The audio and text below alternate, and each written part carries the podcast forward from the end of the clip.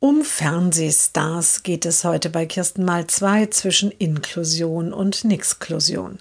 Die Mutter der jungen Frau geht zum Einkaufen. Sie trifft eine Nachbarin. Hast du diese neue Serie im Fernsehen gesehen? fragt diese. Da waren lauter solche Kinder wie deine Tochter. Also erwachsene Kinder. Die fahren da mit einem Moderator oder einem Betreuer herum und machen viele tolle Sachen. Davon habe ich schon gehört, sagt die Mutter, aber mehr als den Trailer habe ich nicht gesehen. Na ja, für dich ist das ja vielleicht auch nicht so interessant, überlegt die Nachbarin. Aber für mich ist das spannend zu sehen, wie die so sind. So cool, so herzlich und vor allem so lustig.